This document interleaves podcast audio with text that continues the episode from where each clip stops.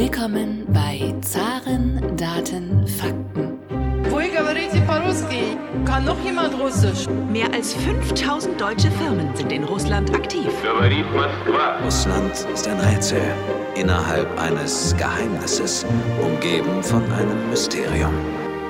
Recht herzlich willkommen zu einer weiteren Ausgabe des Zaren Daten Fakten Podcasts, dem Podcast, der sich mit der russischen Wirtschaft beschäftigt. Mein Name ist Thomas Bayer für die AHK Russland und heute sind wir verbunden mit Rolf Langhammer, dem langjährigen früheren Vizepräsidenten des Kieler Instituts für Weltwirtschaft und einem ausgewiesenen Handelsexperten. Lieber Herr Langhammer, wir freuen uns sehr, dass Sie sich heute die Zeit nehmen für den Zaren Daten Fakten Podcast. Ähm, die Amerikaner haben das Sprichwort, um quasi das Verhalten von einem Menschen zu bestimmen oder auch zu verändern oder auch einem Land, braucht es immer Carrot and Stick. Also auf Deutsch übersetzt die Karotte und den Stock. Jetzt haben wir bei Russland ja den Stock gesehen durch diese harten Sanktionen gegen die russische Wirtschaft. Aber manchmal frage ich mich, braucht es denn nicht auch eine Karotte? Also muss man Russland vielleicht finanzielle Anreize bieten, um die Kampfhandlungen in der Ukraine einstellen zu wollen? Ähm, beispielsweise durch die Aufhebung der Sanktionen. Oder ist es mittlerweile so, dass quasi der wirtschaftliche Schaden der Sanktionen schon vorhanden ist, dass man den gar nicht mehr abwenden kann, gar nicht mehr wieder quasi zum Status quo davor zurückkehren könnte. Wie sehen Sie das? Braucht man nicht eine Carrot und einen Stick? Nun, zunächst einmal ist ja die Frage ja zu klären, ob der Stick wirklich so hart ist, dass er unter Umständen die russische Regierung äh, zu einer Umkehr äh, bewegt. Das sehen wir zurzeit nicht. Die zweite Frage ist natürlich, äh, wir sprechen ja über zwei Parteien, also den Westen und äh, Russland. Und da ist die dritte Partei. Die dritte Partei ist die Partei, die unter dem Krieg leidet, die Ukraine. Es ist das Prinzip des Westens, keine Entscheidung äh, zu treffen, ohne die Ukraine zu konsultieren. Und wenn die Ukraine sagt Nein, und das wird sie definitiv tun unter den gegebenen Umständen zurzeit, ähm, bleibt es bei den Sanktionen. Und die andere Frage ist natürlich eindeutig, ähm, wirken die Sanktionen so in dem Sinne, dass ähm, es erfolgreich ist, zu sagen, gut, ähm, wir haben euch in eine Situation jetzt gebracht, wo es wirklich wehtut. Äh, wir können aber diese Sanktionen durchaus beim Entgegenkommen eurer Seite äh, zurückfahren. Die Frage ist nur, würde sich Russland darauf einlassen, ähm, ohne einen Territorialgewinn ähm, zu Verhandlungen zurückzukehren. Und das scheint mir in der gegebenen Situation, die ich als Wagenburg-Mentalität Russlands bezeichnen würde, also im Wesentlichen der russischen Führung nach dem Motto, Russland kann keinen Krieg verlieren, das ist undenkbar, das gibt es nicht. Unter diesen Umständen kann ich mir es nicht vorstellen, dass eine Aufhebung der Sanktionen sehr erfolgreich wäre. Glauben Sie aber, dass man den wirtschaftlichen Schaden der Sanktionen wieder beseitigen könnte? Oder ist dieser Schaden schon angerichtet und er kann quasi nicht mehr beseitigt werden? Also der Westen ist ärmer geworden. Und das heißt, wir sind also etwas zurückgefallen in unserem Wohlstandsniveau. Es lässt sich nicht immer davon trennen, ob das nun auch andere Faktoren sind, die dazu beigetragen haben, aber definitiv ist es so, wir sind ärmer geworden. Ähm, das ist das Erste. Der natürlich materielle Schaden der Kriegszerstörung in der Ukraine ist da und er wird äh, Hunderte von Milliarden kosten. Das ist ein, das wissen wir jetzt schon. Aber der, der ökonomische Schaden, ähm, den der Krieg angerichtet hat, er hat die Lieferketten zerstört, er hat ähm, im Grunde genommen uns vor Augen geführt, wie fragil und äh, verletzlich unsere Lieferketten gerade im energetischen Bereich sind. Dieser Schaden ist äh, unwiderruflich und der ist nicht zu korrigieren. Der ist da.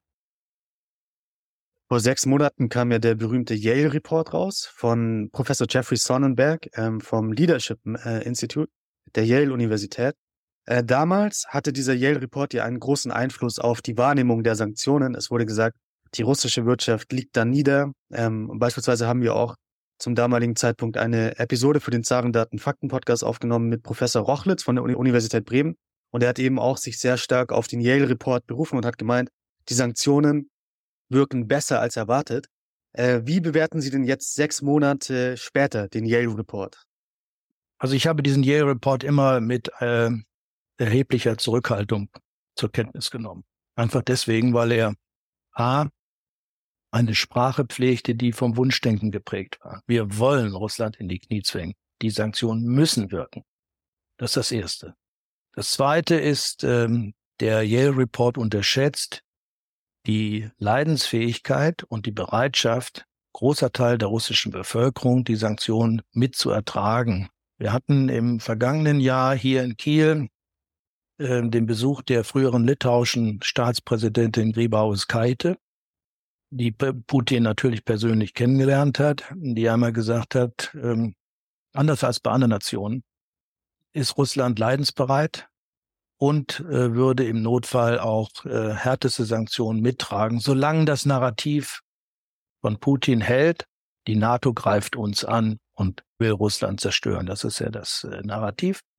Ähm, das heißt also, der Yale Report hat A unterschätzt, wie, ähm, sagen wir mal, leidensbereit oder entbehrungsbereit die russische Bevölkerung ist. Und vor allen Dingen materiell hat er unterschätzt, wie gut Russland auf den äh, Krieg sich vorbereitet hatte. Also der, darauf können wir vielleicht gleich nochmal zu sprechen kommen. Es gibt ja eine Vorgeschichte, die beginnt spätestens äh, seit ähm, der Eroberung der Krim 2014. Ähm, das blendet äh, der Yale Report total aus und diese Vorgeschichte ist ganz wichtig. Noch im Sommer gingen die Experten ja von einem Einbruch des russischen Bruttoinlandsprodukts 2022 aus von 10 bis 15 Prozent. Das war so die Konsensprognose. Auch intern in Russland ging man ja von einem äh, großen Einbruch aus. Ich glaube, die Zentralbank ging noch im Sommer von 8 Prozent ähm, Rückgang für das Bruttoinlandsprodukt 2022 aus. Jetzt die neuesten Zahlen ähm, für das BIP 2022 liegen ja bei zwei, drei oder vier Prozent Rückgang 2022. Warum waren denn die Prognosen für das russische Bruttoinlandsprodukt 2022 so falsch?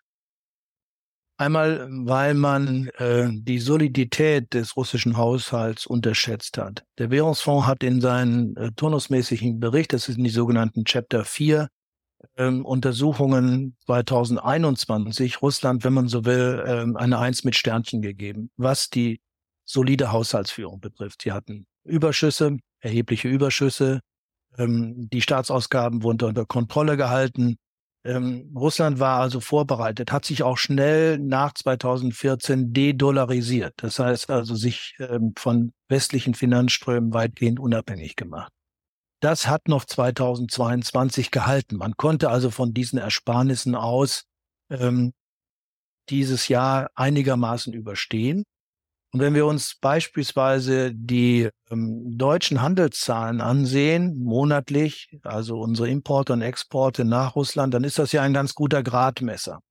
Und noch im März hatten wir im Monat etwa vier Milliarden für Importe aus Russland äh, ausgegeben. Und das hat noch im Grunde genommen gehalten bis August, September. Jetzt äh, die letzten Zahlen zeigen noch, glaube ich, 1,7, 1,6 Milliarden, äh, die wir für äh, Importe aus Russland ausgeben. Das heißt, wir sind so etwa um 60 Prozent runter. Aber wie gesagt, es hat lange gedauert, bis die Sanktionen jedenfalls im energetischen Bereich gegriffen haben. Und natürlich muss man auch sehen, dass ähm, die Erfahrungen ähm, mit Sanktionen aus der Vergangenheit darauf beruhen, dass man es mit kleinen, offenen Volkswirtschaften zu tun hat, die man relativ schnell in die Klemme bringen kann.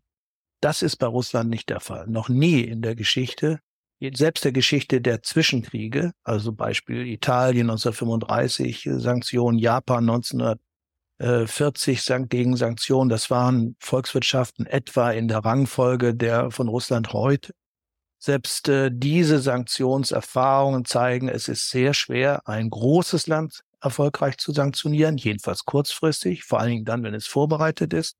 Und vor Dingen ist es natürlich heute sehr viel leichter, Sanktionen zu umgehen. Das heißt, ohne die tätige Mithilfe Chinas, Indiens und der Türkei wäre Russland im äh, vergangenen Jahr nicht so gut über die Runden gekommen.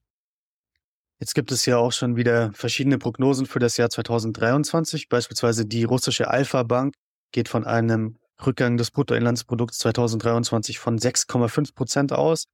Janis Kluge hat bei uns im Podcast vor ein paar Wochen gesagt, er rechnet mit einem Rückgang des Bruttoinlandsproduktes von zwei bis drei Prozent. Die neue Prognose des Internationalen Währungsfonds jedoch geht davon aus, dass Russland wächst 2023. Äh, Was halten Sie da realistisch für die russische Wirtschaft in diesem Jahr? Sie sehen, wie weit die Prognosen streuen. Wir hatten noch im Januar ähm, eine Prognose des, der Weltbank, ist ja nun die Tochterinstitution der beiden Bretton Woods Institutionen, also die Tochterinstitution des Währungsfonds, die von einem Wachstumseinbruch von etwa vier Prozent ausging.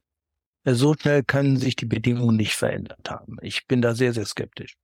Ähm, alle Prognosen äh, fußen auf ähm, exogenen Annahmen. Annahmen, die etwas mit der Weltwirtschaft zu tun haben, Annahmen, etwas, die mit Rohspreisen zu tun haben. Wenn diese exogenen Annahmen nicht zutreffen, die man einfach setzt, dann kann man schlicht gesagt die Prognose äh, vergessen.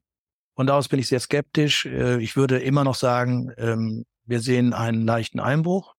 Ein Einbruch, der unterhalb der fünf Prozent bleibt. Aber ein positives Wachstum kann ich mir unter den Bedingungen an sich nicht vorstellen.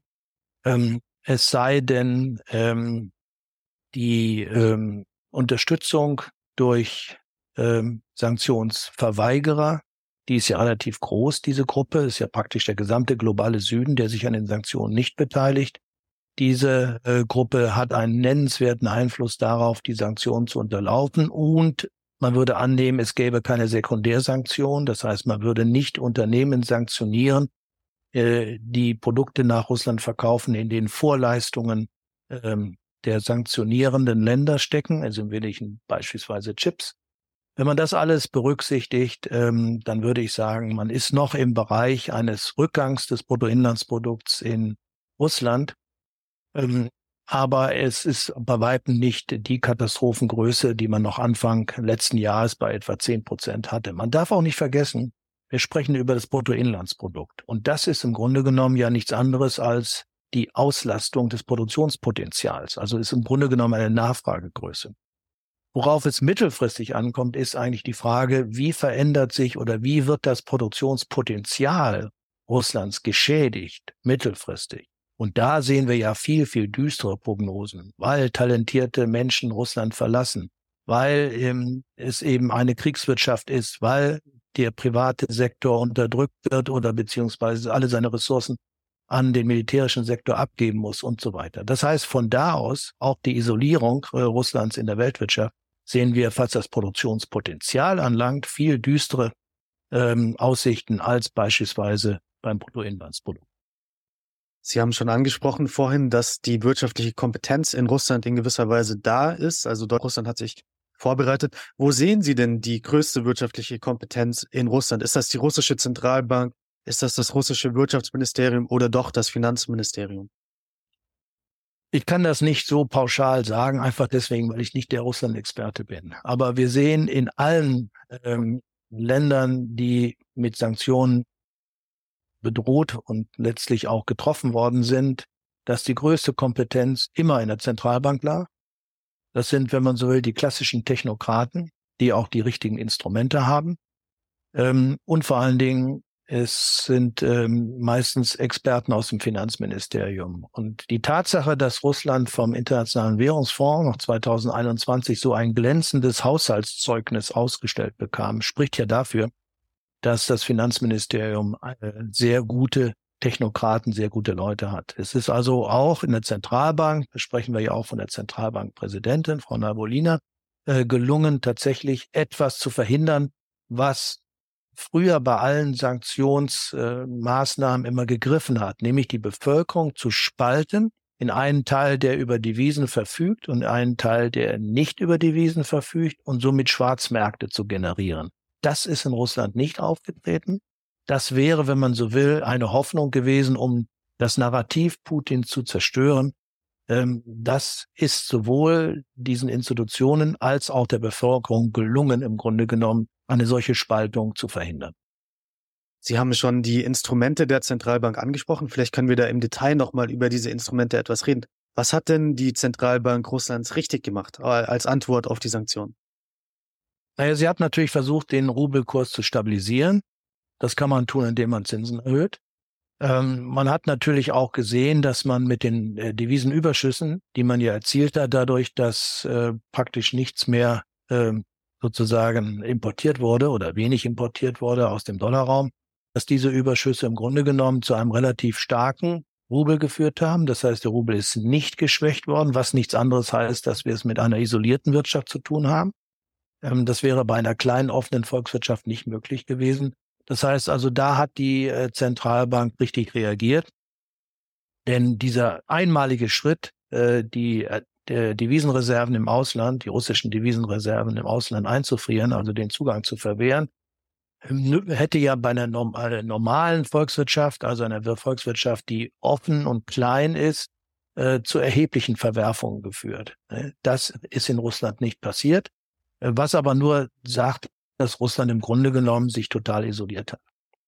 Und alles, was sozusagen als Sanktions brechende Maßnahmen läuft, läuft sozusagen unter dem Schirm äh, vielfach. Natürlich wissen wir, dass beispielsweise der Handel zwischen der Türkei und Russland zugenommen hat, wir vor allen Dingen auch der Handel zwischen China und Russland. Wir wissen auch, dass ähm, bestimmte ähm, Restriktionen in den Finanzbeziehungen, also die Nutzung von Kreditkarten äh, über chinesische Banken und so weiter, die Sanktionen natürlich unterlaufen. Aber ganz wesentlich ist es der russischen Zentralbank gelungen, eine monetäre Destabilisierung zu verhindern. Lassen Sie uns nun etwas über die deutsche Wirtschaft reden. Noch im Herbst gab es ja die Gemeinschaftsprognose, an der auch das Kieler Institut für Weltwirtschaft beteiligt war. Damals ging man ja von einer Rezession für Deutschland 2023 aus von ähm, minus 0,4 Prozent, glaube ich. Jetzt die neuesten Prognosen, die gehen ja davon aus, dass es keine Rezession in Deutschland gibt. Beispielsweise auch die Prognose des Internationalen Währungsfonds geht davon aus, dass die deutsche Wirtschaft marginal wachsen wird im nächsten Jahr. Ähm, warum ähm, sieht es jetzt danach aus, dass Deutschland doch keine Rezession bekommt? Und was sind denn die ökonomischen Kosten für Deutschland durch die Sanktionen gegen Russland und auch die russischen Gegensanktionen gegen Deutschland? Also zunächst einmal haben wir sehr viel Glück mit dem Wetter. Ähm, das klingt jetzt sehr banal, aber es ist ganz klar, im Winter ähm, sind es die privaten Verbraucher von Gas, die im Wesentlichen für diese Sprünge sorgen äh, beim Gaspreis. Ähm, wir haben keine Gaslieferung aus Russland. Ähm, die Frage am Anfang war, können wir russisches Gas substituieren? Und diese Frage ist immer noch absolut entscheidend. Also die Frage der Substitution äh, von Ressourcen aus Russland, die wir nicht mehr bekommen. Da gab es Diskussionen am Anfang, das können wir nicht. So zeigt es sich, auch dank des milden Winters, dass diese Substitution teilweise gelungen ist, ähm, auch durch Dinge, die natürlich äh, für bestimmte Parteien, wie beispielsweise die Grünen, sehr schwer zu ertragen sind, also LNG zu importieren, ähm, auch neue LNG-Terminals in wirklich enormer Geschwindigkeit für deutsche äh, Planungsverhältnisse zu errichten.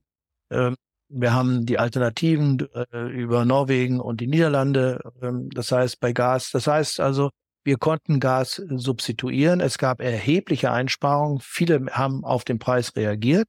Das heißt, es wurden sowohl natürlich Mengen eingestellt bei gegebener Technologie, das gilt vor allen Dingen natürlich für die Industrie, aber man hat auch versucht, im Industriebereich gassparende Technologien oder energiesparende Technologien einzusetzen. Und natürlich hatten wir ja auch natürlich einen Einbruch. Der Einbruch hat natürlich auch für eine geringere Nachfrage nach äh, äh, Energie gesorgt. Ähm, und von da aus kann man natürlich sagen, ja, wenn der Winter weiter mild bleibt, kommen wir über den Winter. Es stellt sich dann die Frage, wie die Speicher dann für den nächsten Winter aufgestellt werden sollen.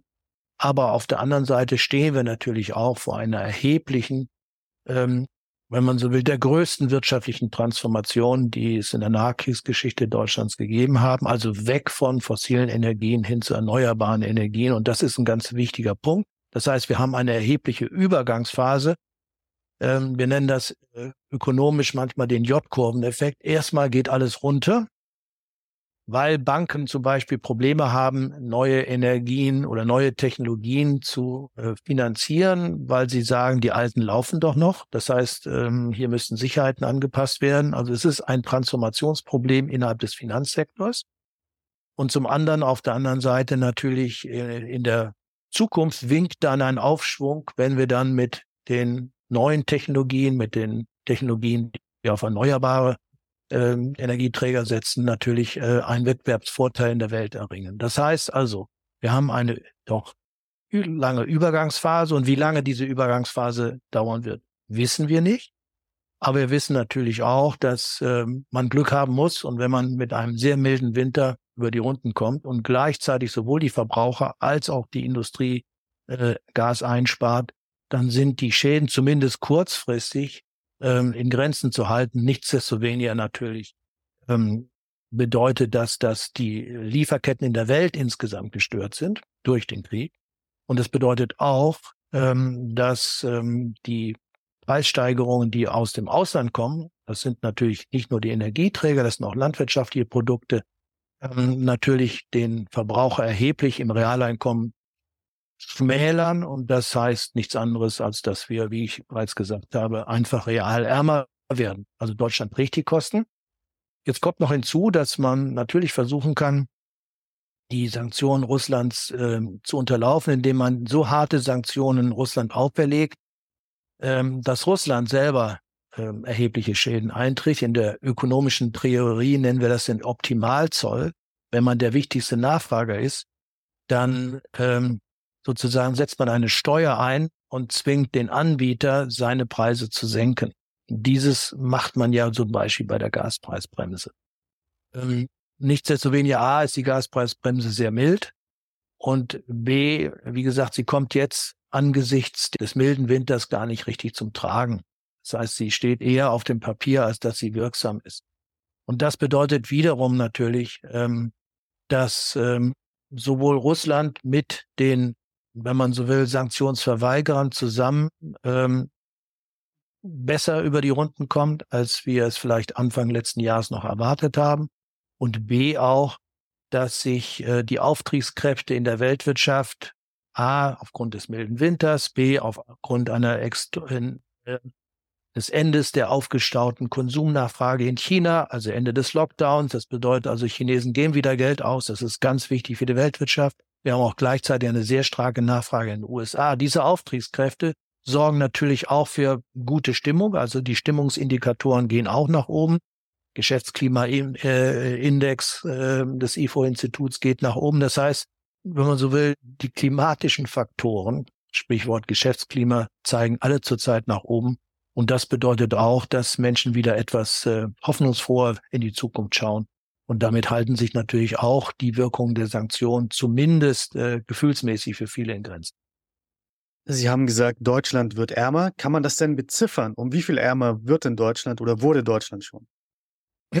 Das kann man schlecht beziffern, weil man es nicht im Grunde genommen trennen kann. Wenn man jetzt einen Trendfaktor nehmen würde, man würde sagen, gut, Deutschland wächst im Potenzial etwa so um anderthalb bis zwei Prozent, dann ist es mindestens einen halben Prozentpunkt, den wir jetzt einbüßen.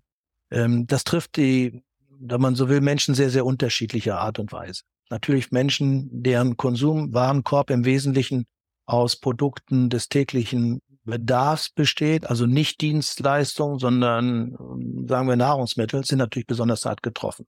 Das heißt, wir haben hier schon eine gewisse Schere in der in der Wahrnehmung ähm, des Ärmerwerdens. Das heißt, diejenigen, die im Grunde genommen auf bestimmte Waren angewiesen sind, das sind eben im Wesentlichen äh, die mit niedrigeren Einkommen, sprich die also relativ viel Nahrungsmittel natürlich auch konsumieren, die sind härter getroffen als diejenigen, die beispielsweise auf Dienstleistungen und so weiter umgehen, also umspringen können. Das heißt also, die ähm, im Grunde genommen einen ganz anderen Warenkorb haben, der mehr dienstleistungsorientiert als güterorientiert In der Debatte um die deutsche Wirtschaft fiel auch immer wieder das Schlagwort Deindustrialisierung. Das heißt, aufgrund der hohen Energiepreise könnten manche Industriezweige aus Deutschland abwandern, beispielsweise die Chemieindustrie in die USA etc. Ähm, gehen Sie denn davon aus, dass die Energiepreise mittel- und langfristig für Deutschland wieder auf ihr altes Niveau zurückgehen? Und wie stehen Sie denn zu diesem Schlagwort Deindustrialisierung? Ist das ähm, Angstmacherei oder ist das doch eine reale Gefahr? Also zunächst einmal ist es eine Entwicklung in einer längeren Sicht, die selbstverständlich ist. Wir sind eine alternde Gesellschaft, wir sind eine einkommenshohe Gesellschaft. Das heißt also, von da aus spricht vieles dafür, dass in unserem Warenkorb zunehmend Dienstleistungen äh, wichtiger werden als Güter. Das ist der erste Faktor. Der zweite Faktor ist natürlich, dass ähm, die Deindustrialisierung nicht anders bedeutet, als dass der Anteil der Beschäftigung im verarbeitenden Sektor abnimmt. Das sehen wir in allen Volkswirtschaften, in den hochentwickelten Volkswirtschaften. Das ist in den USA der Fall. Das ist auch ganz normal. Das muss auch so sein. Auf der anderen Seite sehen wir aber, dass der Anteil ähm, der, des verarbeitenden Sektors, also der Industrie, nicht so stark sinkt wie beispielsweise der Anteil der Beschäftigten. Das liegt natürlich einfach an der Mechanisierung, an dem arbeitssparenden technischen Fortschritt, den wir in der Industrie haben. Das heißt, wir sehen nicht unbedingt eine Deindustrialisierung ähm, jetzt global ähm, für Deutschland. Wir sehen eher, dass der Anteil der Beschäftigten im verarbeitenden Sektor abnimmt und äh, dass wir natürlich viel mehr Bedarf an qualifizierten Arbeitskräften im Dienstleistungssektor haben. Das sind natürlich alle möglich. Das sind Konsumentendienstleistungen, das sind aber auch Geschäftsdienstleistungen. Und von da aus ist dieser Strukturwandel, dieser sektorale Strukturwandel hin zum Dienstleistungssektor keine Gefahr. Es ist etwas ganz Normales. Es muss so sein. Denn auf der anderen Seite sind natürlich viele aufstrebende, neue, junge Volkswirtschaften in der Welt in der Lage, in dieses Vakuum hineinzuspringen und ähm, sehr, wenn man so will, kompetitive, leistungsfähige Güter anzubieten. Das ist nicht nur China, das sind sehr viele andere Länder auch dabei. Und das ist auch richtig so. Dieser Strukturwandel in den Hocheinkommensländern hin zum Dienstleistungssektor ist notwendig und er ist auch im Grunde genommen nicht wirtschaftlich schädlich. Und gehen Sie davon aus, dass die Energiepreise für deutsche Unternehmen wieder auf ein normales Niveau mittelfristig zurückgehen können? Was ist normal und was ist im Grunde genommen Zyklus und was ist Trend, das wissen wir natürlich auch nicht. Was wir wissen ist, dass wir die Erfahrung der 70er Jahre haben. Das heißt, wir hatten zwei Ölpreisschocks 1973, 1979 und die Diskussion war damals die gleiche. Auch da ging die Frage immer, ach, kommen vielleicht die alten Ölpreise zurück? Sie sind nicht zurückgekommen und es ist auch richtig so gewesen. Es war eine schmerzhafte Anpassungszeit und so werden sie wahrscheinlich äh, un unabhängig von spekulativen ähm, Sprüngen auch nicht wieder zurückkommen. Und das sollen sie ja auch nicht. Wir wollen ja im Grunde genommen ein Preissignal setzen, dass wir zu den erneuerbaren Energien gehen. Das heißt, die fossilen Energien müssen teurer werden. Der CO2-Fußabdruck muss wirklich für den Konsumenten und auch für den äh, für die Industrie spürbar sein.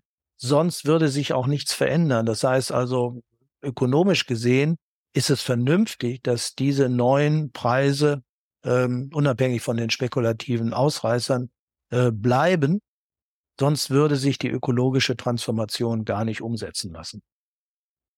Ähm, Sie haben vorhin angesprochen, dass die Deindustrialisierung ein normaler Prozess ist für die entwickelten Volkswirtschaften, aber sehen wir nicht gerade in den USA den Trend zu einer Reindustrialisierung, also beispielsweise durch den Infl Inflation Reduction Act?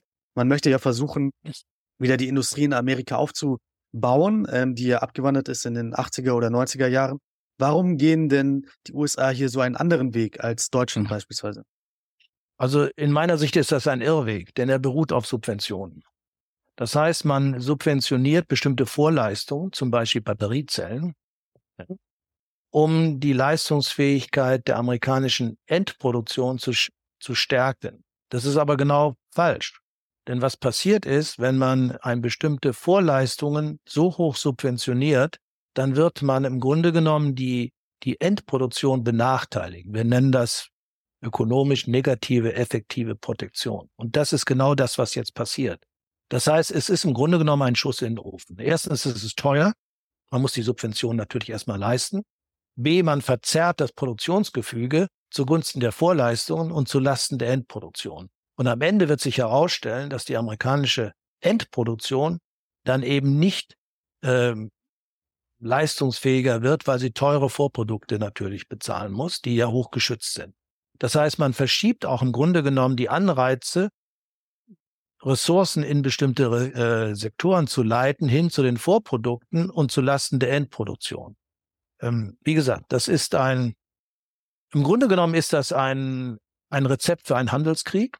Es gibt erhebliche Auseinandersetzungen natürlich mit der EU und die EU wird vielleicht mit ihrem Green Deal genauso antworten. Das heißt, sie wird das Gleiche tun.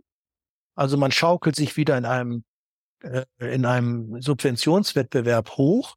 Das halte ich für den falschen Weg. Die Amerikaner haben es schon mehrfach getan. Ja, sie haben es auch bei anderen Produkten, Stahl, Aluminium immer wieder getan. Es war zu ihren Lasten.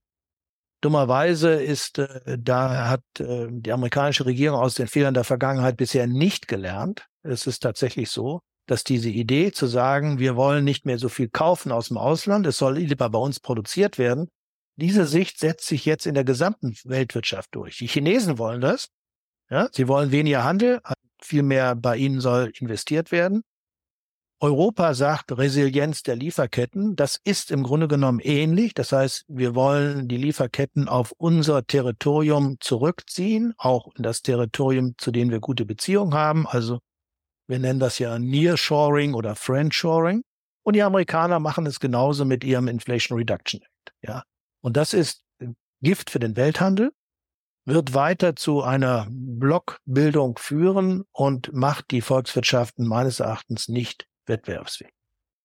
Lassen Sie uns jetzt zu Ende des Gesprächs noch einmal über Russland reden. Es gibt ja von manchen die Angst, dass Russland ein Juniorpartner von China werden könnte, einfach dahingehend, dass sich eben die Handelsströme Russlands immer weiter gen Osten orientieren. Janis Kluge hat in der letzten Folge, die wir zusammen aufgenommen, gesagt, dass er das eigentlich gar keine schlechte Idee findet, wenn Russland ein Juniorpartner von China werden würde, weil dann hätte China zumindest großen Einfluss auf die russische Politik. Äh, wie schätzen Sie das ein und sehen Sie eine gewisse Allianz zwischen China und Russland? Das können wir so nicht sagen, weil wir auch nicht wissen, was das Kalkül der chinesischen Regierung ist. Eins ist klar. Äh, China möchte nicht neben einem Verlierer stehen. Erstens. Zweitens, China möchte nicht überrascht werden durch abrupte Kurswechsel der russischen Regierung. Was chinesische Politik hasst, sind Überraschungen. Ähm, diese Überraschung im negativen Bereich war eben, wenn man so will, der Einmarsch am 24. Februar. Davon wurde China überrascht. China hätte das natürlich gerne mitgetragen, wenn dieser Konflikt schnell zugunsten Russlands ausgegangen wäre. Das ist er nicht. Chinesen sind kluge Rechner. Sie wissen ganz genau, wo die für sie die wichtigsten Märkte sind. Und die wichtigsten Märkte sind die USA und die EU und nicht Russland. Das heißt, Russland wird für sie immer, wenn man so will, nur eine Tankstelle sein. Das werden sie niemals so sagen, das ist klar. Aber Russland ist äh, für sie im Grunde genommen auch für die Unternehmen. Huawei hat sich schon ein bisschen zurückgezogen aus Russland. Ähm, Im Grunde genommen nicht so relevant wie die beiden anderen äh, großen Märkte, also wie die beiden großen Märkte USA und EU und natürlich auch im Grunde genommen der globale Süden. China setzt jetzt in einer neuen Strategie, das nennt sich Global Development Initiative, auf Süd-Süd-Kooperation. Da gehört Russland nicht hin dazu. Ja? Das heißt also, ich bin da etwas zurückhaltend äh, zu sagen, das ist ein Partner.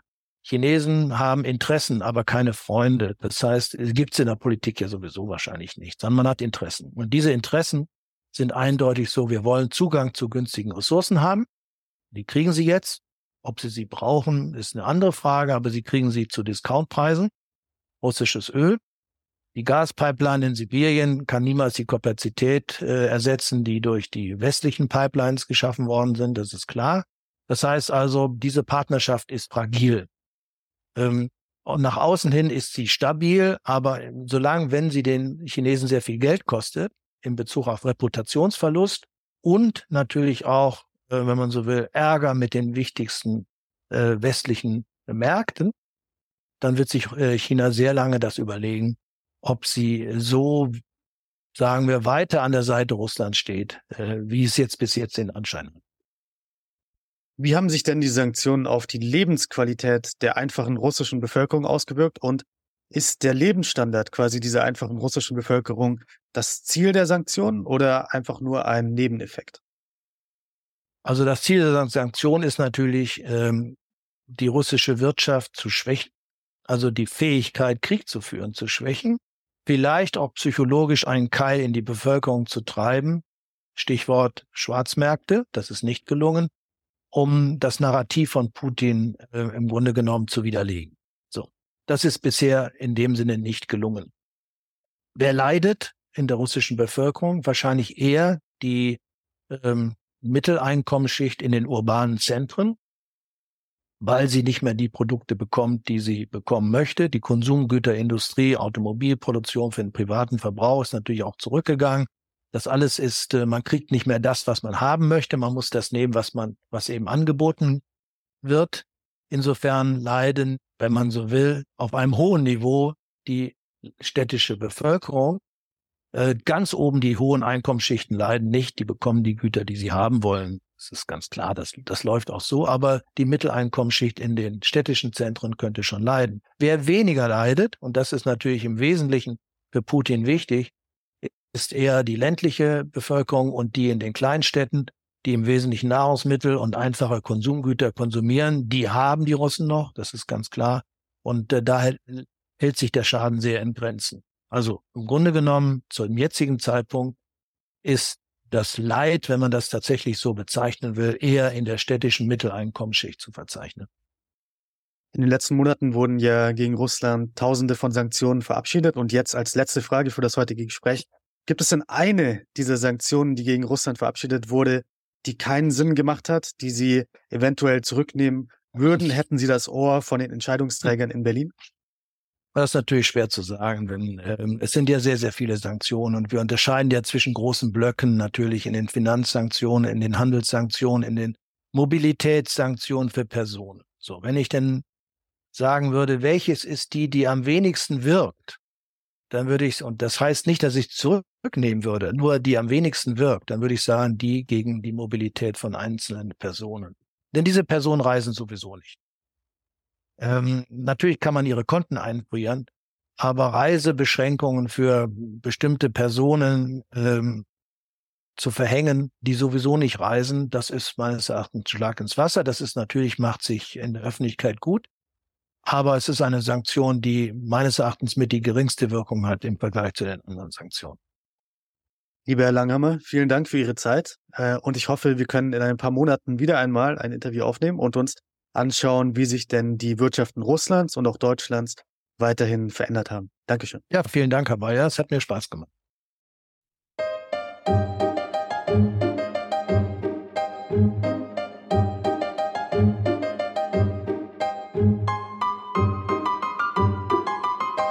Podcast wurde präsentiert von der Deutsch-Russischen